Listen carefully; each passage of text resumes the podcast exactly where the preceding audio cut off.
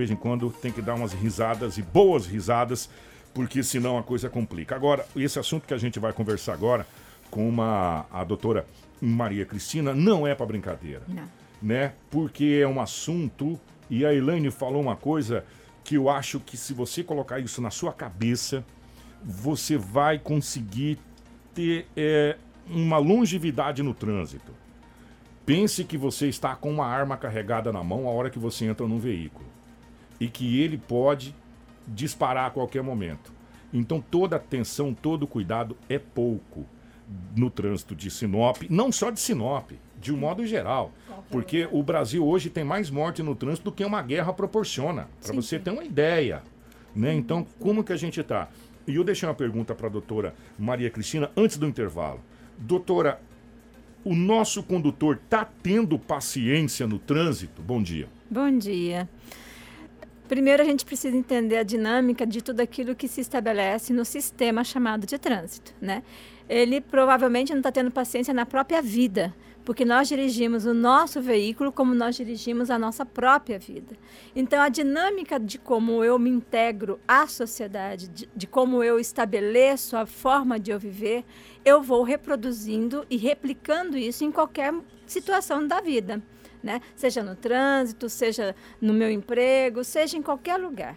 Então, Kiko, assim, é, é óbvio que nós estamos vivendo um momento muito complexo, dentro de toda uma, uma condição da qual nós precisamos redimensionar a nossa condição humana de entendermos quem sou eu dentro de tudo isso que eu faço parte, né? E a paciência, quando você me fala dela, ela é a forma de eu entender a minha resiliência dentro da condição do que, que eu preciso fazer agora perante o resultado que eu, te, que eu quero alcançar. Então, nós estamos num conteúdo, num contexto muito imediatista muito imediatista, aonde nós estamos vivendo numa vibe, uma vibe de uma dinâmica, de, de, de, uma velocidade. E aí você falou da música do Leline, é. né? E ela é fantástica porque ela realmente ela vem falando dessa eh, dessa forma como a gente está se desqualificando até dentro do próprio conceito humano. O, o jornal da Band, hum. na época ainda apresentado pelo nosso saudoso Boechat, hum, trouxe uma verdade. matéria muito bacana uhum. a respeito da buzinaço no trânsito. Uhum. É, enfim, gente, porque lá, se você quiser fazer um estágio para o inferno, você vai dirigir em São Paulo. gente, quando chove, é, fácil, é, quando chove, então pronto, ali já é é localizado. E aí foi feita uma matéria a respeito do que os motoristas fazem para não entrar em parafuso, né? Porque você já imaginou se pegar um congestionamento de 70, 80 quilômetros? É daqui uhum. sorriso, meu, uhum. meu amigo.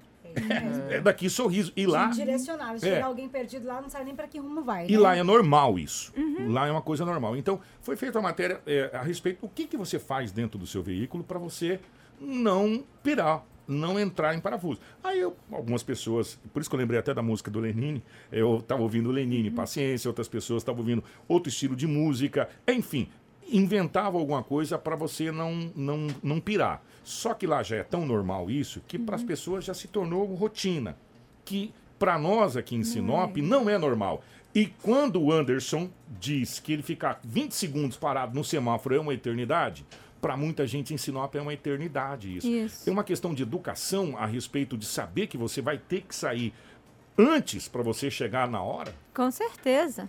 Com certeza. É um contexto do qual eu tenho que entender que eu preciso fazer um trajeto. Dentro de, desse trajeto, eu tenho meus limites no processo de veicular nesse trajeto, aonde eu não estou sozinho, aonde existe outras pessoas fazendo o mesmo trajeto e com certeza com tanta pressa quanto eu, com tanta necessidade quanto eu. Então é eu entender essa dinâmica dessa sociabilização no qual eu preciso entender a minha concepção de ser social dentro de um espaço que é comum de todos. E aí a gente fala de educação mesmo Né? E nós precisamos entender esse trânsito como um processo tríade, né? Assim, um tripé mesmo, sabe? Que, e eu sempre falo isso dentro das, minhas, dentro das minhas conversas com os meus candidatos no Detran, porque, na verdade, assim, quando ele passa pela perícia psicológica, nós temos a condição ali naquela perícia de identificar o potencial das habilidades psíquicas do indivíduo que vai proporcionar a ele a condição do dirigir se ele tem capacidade atentiva, se ele tem capacidade de memória é, visual intrínseca, se ele tem capacidade de analisar a situação com precisão para estabelecer uma tomada de decisão, se ele tem equilíbrio psíquico, se ele tem equilíbrio psíquico. Agora, o que eu não consigo ver é o conceito da ética do indivíduo. Né? E aí a gente fala de ética. E ética é essa condição do comum, né? Eu estou num espaço que é de todos e que não é só meu. E aí entra a educação. O que dá para a gente perceber, e, e, eu até a senhora como psicólogo eu queria saber dessa situação. Hum. Por que que na frente do profissional, eu vou colocar no caso do psicotécnico que é hum. tão temido para a carteira de motorista. Hum. A grande maioria teme o psicotécnico mais do que fazer a prova no volante. né? Na frente do psicólogo ou na frente de, enfim, você mente Sa sabe né? por quê que eu, sabe por quê que eu estou é. falando? Se você pegar qualquer pessoa hoje que está dirigindo, você aplicar as placas de trânsito, ela vai saber todas. É Na prática, ela respeita poucas. Isso. Por que isso acontece? Conteúdo de ética, Kiko. É aquilo que eu disse, porque quando eu sei o que, que essas placas significam, é porque elas ficaram armazenadas no meu processamento psíquico. Certo. Eu aprendi, e houve um, aprendi, um aprendizado prévio, eu sei o que ela significa. Quando eu visualizo, eu tenho a consciência daquilo que eu devo fazer. Agora, se eu vou fazer ou não, é uma tomada de decisão vinculada ao meu livre-arbítrio. E aí entra educação. Então, fiscalização, educação e perícia são três condições fundamentais para que se, esse trânsito possa se reorganizar no processo daquilo que precisa ser feito dentro dessa condição de prevenção. Né? Uhum. A gente estava, né, a psicóloga falou agora em pouco sobre essa questão aí de, dessa análise psicológica uhum. que é uhum. feita nesse momento. Porque o teste psicotécnico ele é o primeiro, né, da, desse, crono, nesse, desse cronograma para se tirar a carteira de habilitação.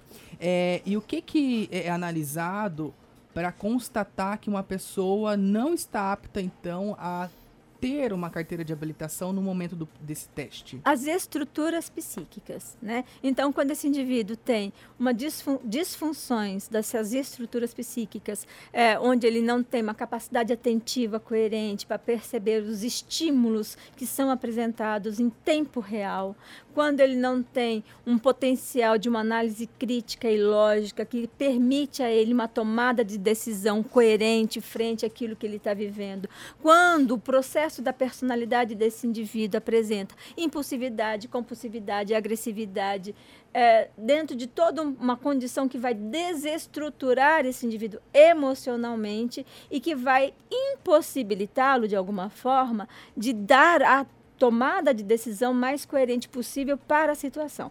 Isso é uma condição. Isso é uma condição. E eu sempre digo isso, nós precisamos aprender a entender isso. Agora, eu tenho todas essas condições reais para estabelecer essa direção veicular. Só que, na minha tomada de decisão, eu também tenho um conteúdo de interferência fundamental, que é o meu caráter, que está vinculado aos meus valores, ao meu senso moral, né? E valores e moral, cada um tem o seu. Valores é aquilo que é bom para mim ou aquilo que não é bom. E nem tudo que é bom para mim é bom para ti. Uhum. Moral é aquilo que é certo e errado. E nem tudo que é certo para mim é certo para ti. Então, essa condição da gente entender a dinâmica e da, da diferenciação e trabalhar tudo isso dentro de um processo é, multidisciplinar, multidisciplinar mesmo, né? É que vai estabelecer essa coerência no processo da, dessa reorganização desse sistema de trânsito que é social. Sim. Até porque muita gente fala assim, ah, vai fazer o teste psicotécnico. O que, que é aqueles aquelas coisinhas que a gente faz tem a ver, né? tudo a ver, pergunta. tudo então, a ver. Tá tudo relacionado. E, e olha, você estava falando de São Paulo, né? É, é, muito interessante isso, porque São Paulo, nós temos hoje um, uma, uma, uma pesquisa que fala que 3% 3% da população de São Paulo ela tem um, uma, um distúrbio chamado de raiva internitente. Né? E 3% dos, dos acidentes ocasionados no sistema de trânsito é em detrimento dessa compulsão do indivíduo de responder de forma pronta e imediata como mecanismo de defesa, né? Porque ele já está no seu limite da condição humana, dos estresses, e ele vai e determina uma tomada de decisão vinculada muito mais pelos seus impulsos, pelos seus impulsos da emotividade a esse contexto da raiva, da expressão da explosão, do que pela centralidade da, dessa elaboração, como estava, ah, não, peraí, vou, vou viver uma música, eu vou fazer alguma coisa para que eu possa passar por essa situação de, de conflito de uma forma mais de estresse mais tranquilo. Ele, ele é. utiliza como uma é. válvula de escape, então. Exatamente, porque os nossos mecanismos de defesa, muitas vezes, quando nós não estamos num processo de equilíbrio, ele nos faz isso mesmo né? Nós somos muito mais imediatistas, né? Então a gente tem essa descompensação emocional. E a avaliação psicológica percebe isso. Oh, né? é, Identifica. Aliás. Eu vou trazer para você agora, então, você que está no carro aí, às vezes está parado no semáforo, fala, meu Deus, mas eu estou parado no semáforo. Eu vou trazer uma coisa boa para você desestressar. Ô, Tatu, você está onde? Alô, Kiko, beleza? Bom dia. Bom dia. Você tá onde, meu filho? Ó, de volta na programação, direto aqui da Comagran. Ó, você ah. tá com o chamorro aí, né? Sim, Ó, chamorro. assim, ô chamorro, nós estamos falando sobre trânsito aqui, por que, que as pessoas têm pouca paciência no trânsito, sabe? Fica buzinando, essa coisa toda. Ah, então a gente tem que dar válvula de escape para as emoções dessas pessoas. Você quer uma válvula de escape melhor do que aproveitar as ofertas que a Comagran tem, chamou? Fala para mim. é isso aí, Kiko. Oh, e hoje o Chamou está aqui com as ofertas de, de, de é, ferramentas elétricas, tá? A Comagran tem um mix de produtos para você, né, Chamou? Bom dia. Bom dia, bom dia, Kiko. Bom dia, meu querido. Olha só, é verdade, esse, nós, a gente vive um momento complicado, né, Kiko? É, muito. E você que então que gosta de curtir um hobby em casa, que gosta de consertar, instalar uma cortina, né, dar aquela geral na, na casa, então você tem que passar aqui na Comagran, comprar sua ferramenta elétrica, né? E garantir o seu, curtir o seu hobby, fazer o, fazer o que tem que ser feito, né, Kiko? E agora? Exatamente. É verdade. E, e, e, o que é melhor, você pode fazer isso fazendo economia, comprando um produto de, da linha profissional do nosso parceiro Stanley, que é uma linha de ferramentas elétricas assim de qualidade mundia, mundialmente conhecida, né? É um sinônimo de qualidade, de eficiência, de durabilidade e as ferramentas elétricas Stanley, você encontra a linha completa aqui na Comagran. E essa semana a gente está, a nossa dica da semana é para que você possa comprar a sua ferramenta, pagar um preço justo, né? E, e ter é, condições de fazer, uh, desempenhar seu trabalho profissional, Kiko, de forma mais rápida, de forma mais eficiente e ganhar dinheiro, né?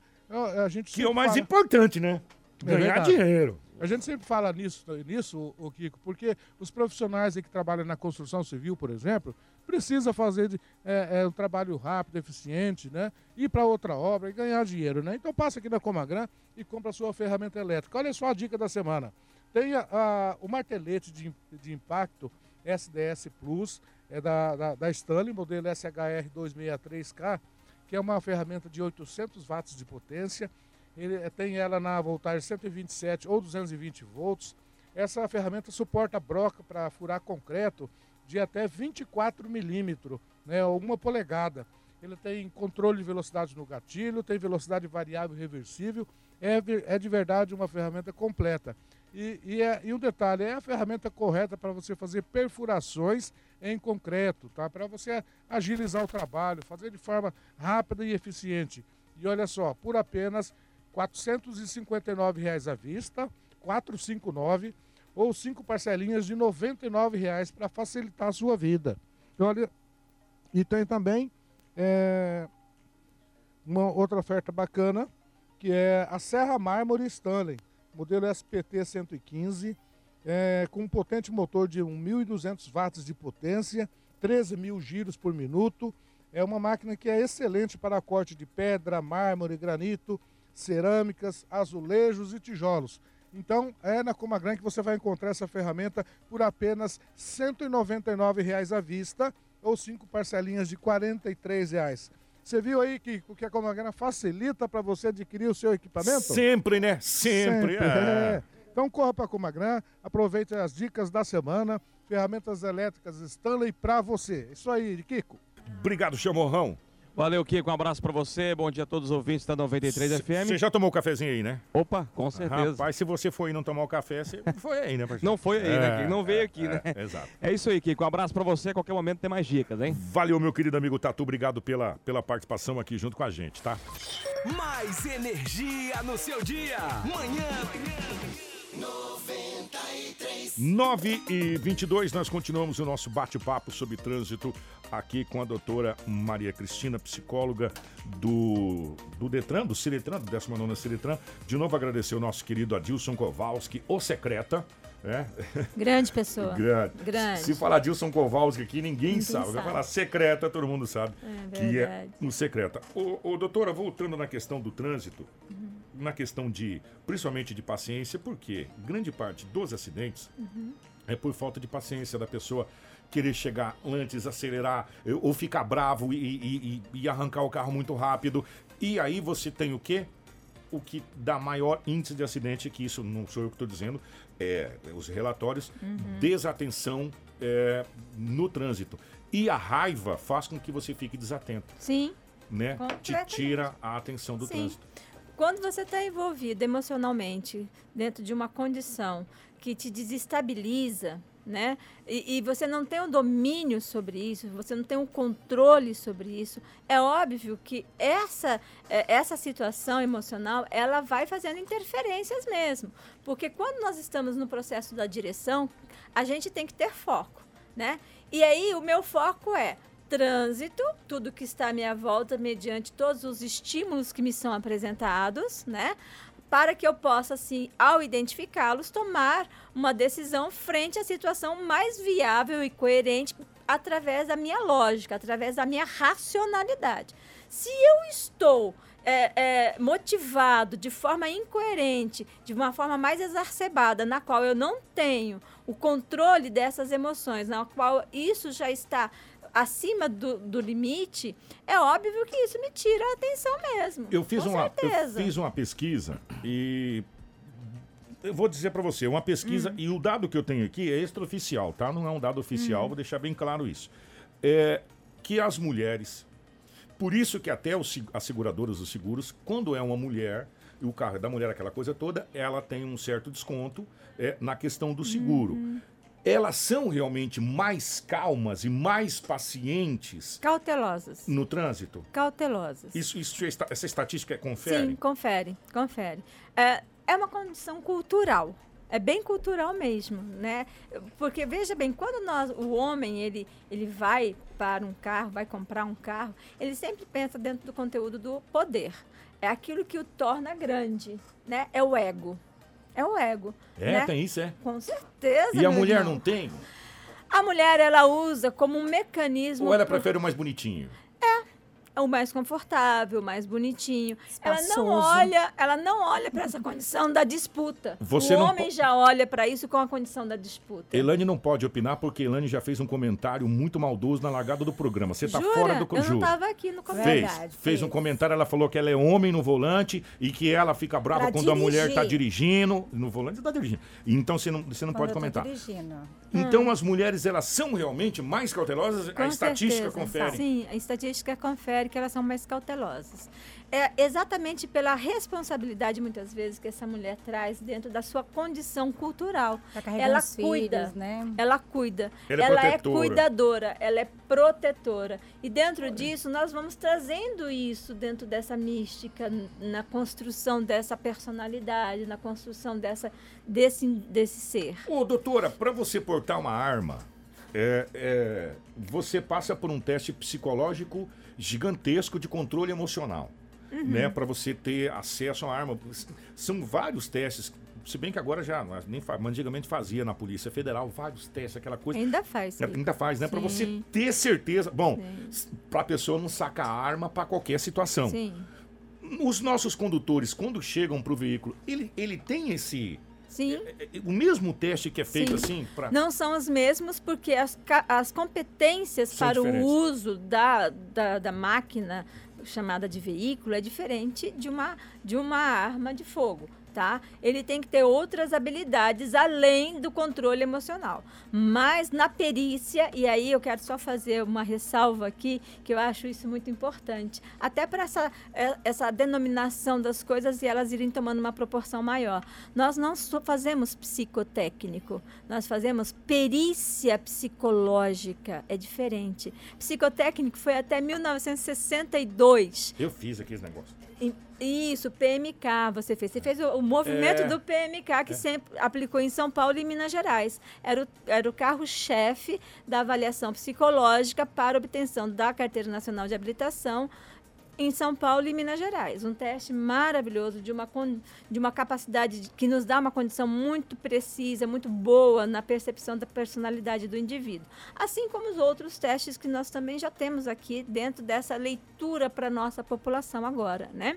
Nós temos uma... uma Olha, para você ter uma ideia, Kiko, a gente, a gente observa no indivíduo toda a estrutura do processamento psíquico, capacidade atentiva nos três tipos de atenção, concentrada, dividida e alternada, a memória visual de curto prazo, a capacidade lógica de tomadas de decisão, a personalidade. Então, isso também é feito para o trânsito. O- eu- agora eu vou falar com nossos amigos motoristas de caminhão. A gente tem uma audiência gigantesca com motoristas Uhum. de caminhão. A- graças a Deus, a nossa audiência na estrada é muito boa.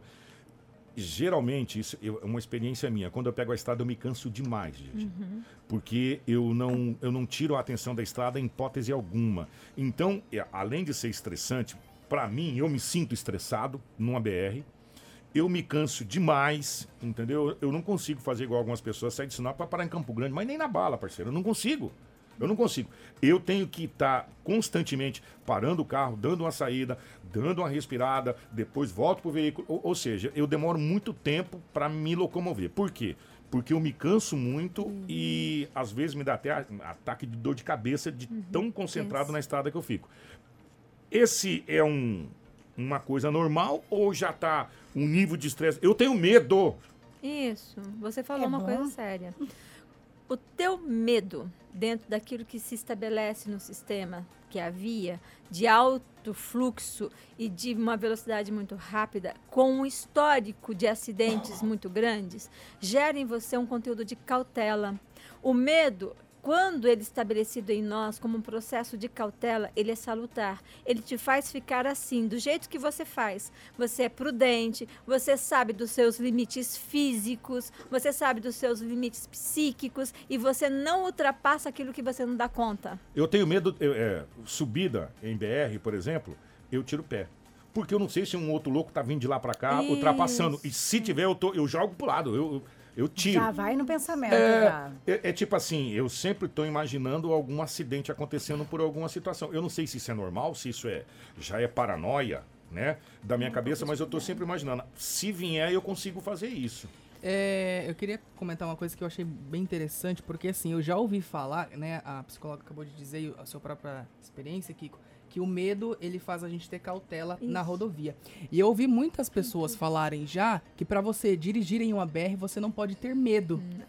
Ó, aí a gente tem que No entender. medo o de que é. dirigir e medo de outras Isso, situações. Não, aí a gente tem que entender a condição. Olha o que, que eu falei. O medo salutar não é aquele que te paralisa. Não é aquele que tira de você a iniciativa de uma tomada de decisão.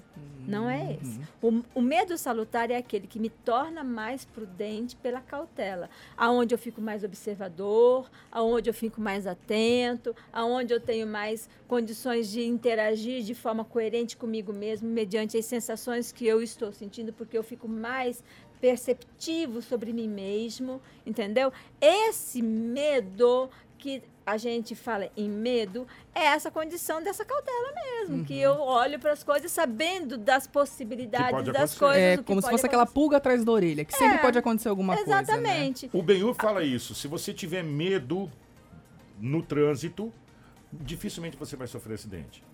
Porque o medo, ele é esse processo cautelar.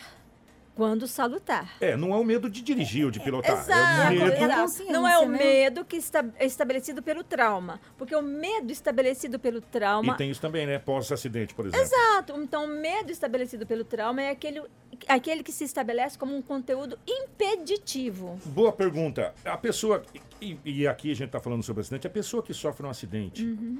É, de uma certa proporção proporção, não aquele acidente só de, de encostadinho, é um acidente onde teve vítimas. Eu, Certo. eu não vou nem colocar a vítima fatal, Deus me livre e guarde, mas deve ser pior ainda. Uhum. Teve vítima, ela fica, de certa maneira, com trauma da direção. Isso é perigoso para ela voltar a dirigir sem ela fazer um, será um, uma terapia? A uma- reabilitação, É, nesse né? sentido. Eu considero que, mediante o, o- o nível desse acidente, mediante o trauma ocasionado na pessoa, eu considero perigoso, sim. Porque ela, com certeza, frente a uma situação que replica a- aquela anterior que passou, ela provavelmente não vai ter uma estabilidade satisfatória para tomar decisões coerentes frente àquilo que ela precisa fazer. Então, é importante quando uma pessoa que tem traumas, que carrega esses traumas e que não e, vê isso como uma certa condição de impedimento para a sua direção, que ela vai cuidar, cuidar disso sim.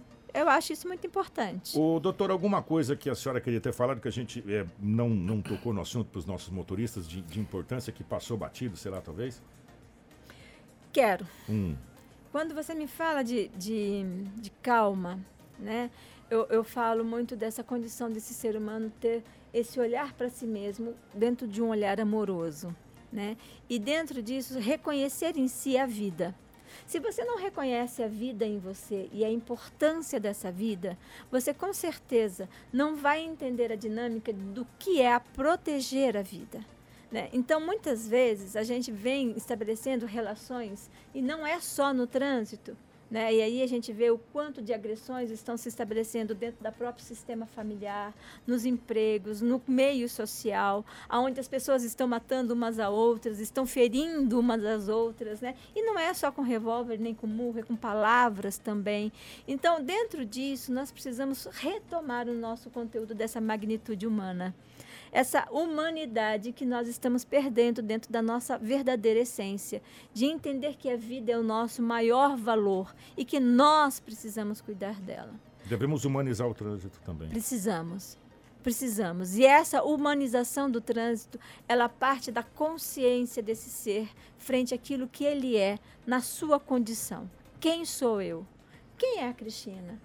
Humana, que olha para tudo isso e interage com tudo isso e que se estabelece na responsabilidade perante tudo que faz. Quem é essa mulher que luta por esse trânsito há mais de 27 anos e fala de trânsito e, e quando vê hoje, dentro de todas essas condições que estão estabelecendo aí pelo novo PL que a gente está para ser votado né, no Congresso, né? E a gente fala, meu Deus, a gente demora tanto tempo para poder disciplinar uma sociedade mediante a determinadas coisas e hoje está na iminência da- de muitas perdas importantes, né? Então a gente precisa olhar para isso. E, Acredita que essa PL passa, doutor? olha, eu vou falar bem sinceridade para você. Porque ela tira uma série de obrigatoriedade. E aí eu falo para ti, já com obrigatoriedade, a gente não cumpre com aquilo que tem que se cumprir em detrimento da nossa indisciplina, quando nós banalizamos as regras e as leis, imagine quando elas não existirem mais.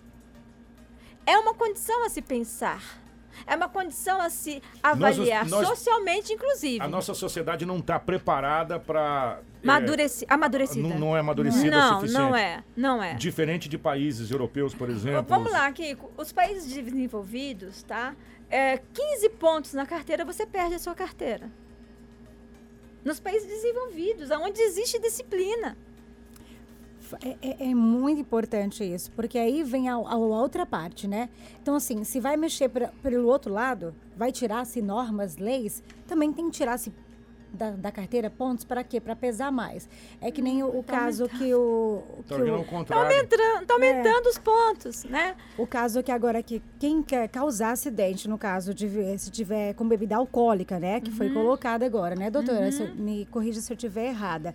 Que se você causar um acidente devido a estar com bebida alcoólica, o SUS vai prestar todo o atendimento e Depois será cobrado. depois da será pessoa. cobrado da Como? pessoa não só é, a pessoa que você feriu, né, infelizmente, ou você também. Mas e aí, como é que isso funciona? Como isso vai se proceder? É, essa é a pergunta. É, são coisas que nós precisamos estabelecer de uma forma muito coerente, antes até, e estruturada. O, o Né? trânsito, na realidade, como tudo nesse país, precisa ser discutido com especialistas.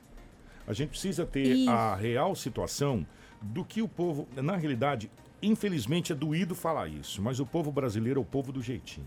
É, é uma pena. O jeitinho brasileiro. Se você jogar um papel de bala na janela do veículo lá fora na Europa, você tá ferrado. Uhum. Aqui no Brasil, o nego joga garrafa de cerveja. É. Presta atenção que eu tô falando. Vidro, né? É, e dirigindo. Sendo que beber e dirigir é Já. crime. Não, E e jogar gente- pela janela lixo também é, É crime, crime. tá? E É crime. é, É e crime. tem- Conta E tem carteira gente e paga que, multa. E tem gente que fala, não, a- a- o código de trânsito diz o seguinte, se beber não dirija, é, então eu tô dirigindo bebendo, então ele não fala nada de dirigir bebendo.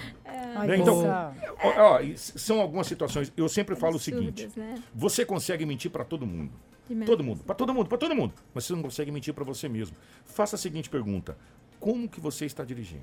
E responda para você mesmo como que você está dirigindo. Você está dirigindo respeitando as placas? Você está dirigindo respeitando as normas, respeitando a lei? Um detalhe, você está respeitando o próximo? Isso, Se responda. isso. É né? Não, não, não vai contestar aí, é, eu não estou defendendo ninguém, eu quero deixar bem claro. Não vai contestar a multa que recebeu, ou não vai contestar nada. Conteste você mesmo. Como que eu dirigi? Eu recebi essa multa? Tá certo. Tá certa essa multa? É. Ou tá errada essa multa? E é interessante quando a gente fala de multa, né? Você, ah, essas fábricas de multas vinculadas ao processo da fiscalização, né? Gente, quem, quem alimenta a fábrica de multas somos nós com as nossas indisciplinas por não cumprirmos aquilo que devemos cumprir. Eu concordo plenamente que não precisava existir tantas regras e normas não se fôssemos realmente disciplinados. Educados. Educados. Precisamos, né? precisamos que a polícia vá Mas lá aí, cobrar algo que é de para sua novo, segurança. aí de novo eu trago a necessidade de nós entendermos a condição desse movimento que precisa ser feito no processo do, do sistema de trânsito. Perícia para identificar o indivíduo coerente para estar dirigindo esse veículo automotor. A educação que vai mudar o conceito de muitas questões estabelecidas dentro do meu conteúdo de ego e a fiscalização. Sem ter essas três, esses três pés, né? A gente não vai dar conta de mudar tudo isso que está aí. E nós precisamos fazer a condição dessas três condições algo muito mais incisivo, incisivo mesmo, muito mais presente dentro da nossa sociedade. As nossas, as nossas eh, campanhas, elas não têm que ser pontual.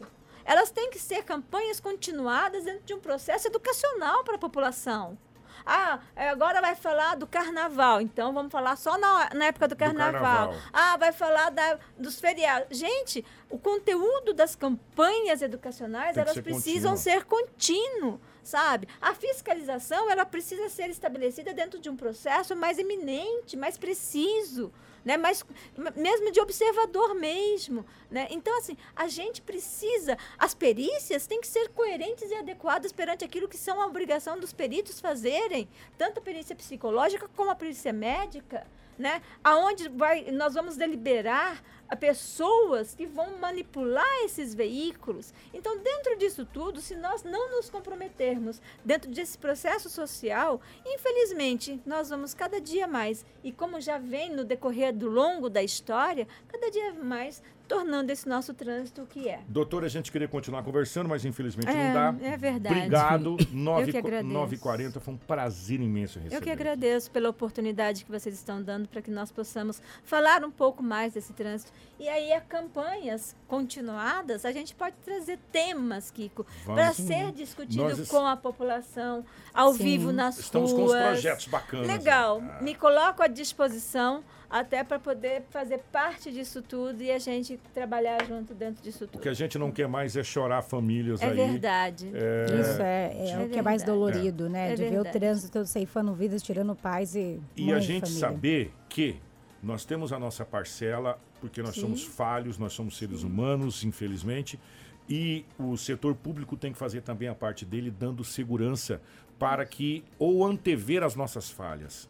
Né? O- Ele vai falhar aqui, então aqui a gente vai fazer isso aqui, porque se ele falhar aqui, tá feito. Então, antever as nossas falhas, como os nossos viadutos, as nossas passarelas, eh, a proteção das nossas crianças saindo das nossas escolas, e nós fazemos a nossa parte. Com Eu tinha que ir para o bloco, mas eu vou trazer o Lenine para deixar aqui. Legal. 9h41.